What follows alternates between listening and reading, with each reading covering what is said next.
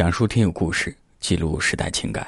这里是夜听周末板块的听友故事，我是刘晓。晚上十点向你们好。有一位听友留言说，和前任分开三年多了，可总还是忍不住偷偷进他的空间，一遍又一遍的翻看他的动态。明知道我们回不去了，可是，就是没有办法从过去的恋情当中走出来，也没有办法开始自己的新的生活。他说感觉到很痛苦，不知道该怎么办。感情上的不顺利、失恋等等，这都是情感当中非常常见的一种状态。有的人失恋很快就走出来了，而有的人好几年都走不出来。就像我们常常说的一句话：“爱上你只需要一瞬间。”而忘记你，却需要一生的时间。有的人在失恋当中，习惯性的把自己困在原地，放不下曾经，也不敢重新开始。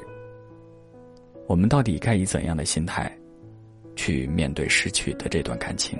那么今天呢，我们特别邀请了咱们夜听小抱枕团队的情感陪伴师一心，让他来帮助您打开心扉，迈向新的开始。一起来听。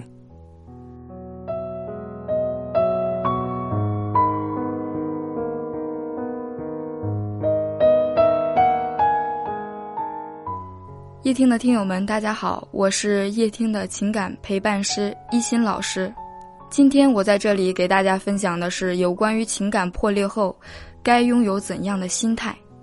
呃，比如说有朋友啊，或者是我接触的这些案例当中，都有很多嗯感情破裂的这种情况，有关于没有进入婚姻的恋爱的分手的，还有说进入婚姻当中有情感纠结的。嗯，婚姻马上就濒临灭亡的这样类似的状况，呃，大家没有很好的处理好自己的心态，然后产生了一种让自己很焦虑的情况。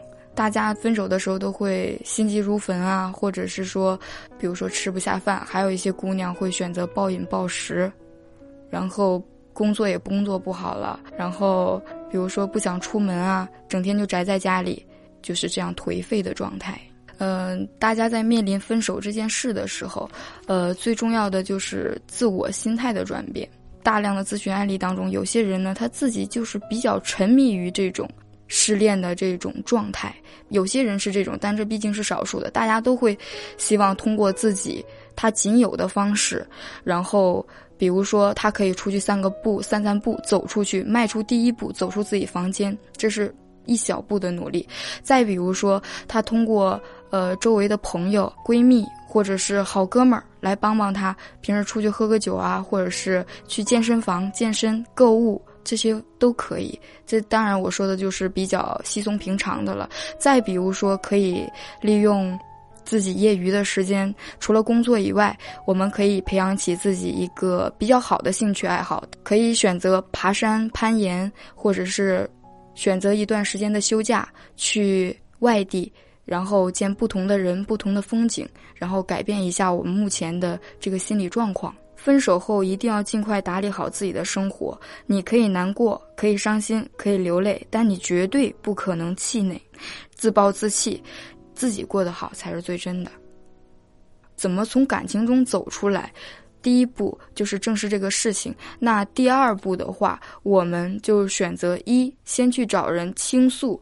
倾诉是第一步，把你负面的这个东西找一个树洞倾诉出来，梳理一下你自己现在比较糟糕的心情。那第二步，给最好是给自己制定一个比较好的一个生活作息表，不能说每天工作也工作不好，然后没有一个很好的一个作息时间，每天按时按点起床。那如果说自己工作允许的情况下，比如说除了学生以外啊，大家都有工作嘛，除了。正常的周末、周日休息，如果你能，嗯，选择休假，那你可以去外地去旅个游，对，或者是可以选择结伴而行。如果实在不行，没有朋友陪你，那你最好自己去报个旅游团，这是最好的。先把心情解决了，然后再培养就是适合自己的兴趣爱好，最好是积极向上的、富有正能量的爱好，而不是在他刚走的那一刹那，或者他刚离开你一两天，你就拼命的给。给对方打电话发微信，那这种做法只会让对方更加厌烦你，因为对方想离开你。我想你们自己应该心里也很清楚，这个不是说一天两天的事情，这个事情是他考虑了很久、深思熟虑的结果。所以在这个时候呢，我们千万要切记，不要拼命的给对方打电话、发微信。我们首先要做的就是，在他离开的这段时间，我们找事情让自己忙起来，学会情绪转移，而不是把自己的焦点就放在他走了，他去干嘛了，和谁玩了，是不是他有新的喜欢的人了？那我怎么办？不要总想着曾经的过往甜蜜，这样你越想越痛苦，心里越想越焦躁，以乞求式的心态。去要求和对方复合，这样只会让对方离你越来越远。在这里呢，我也希望夜听的听友们都能够拥有一个这样乐观的心态，没什么大不了的，大不了拍拍身上的尘土，再来一次嘛，对吧？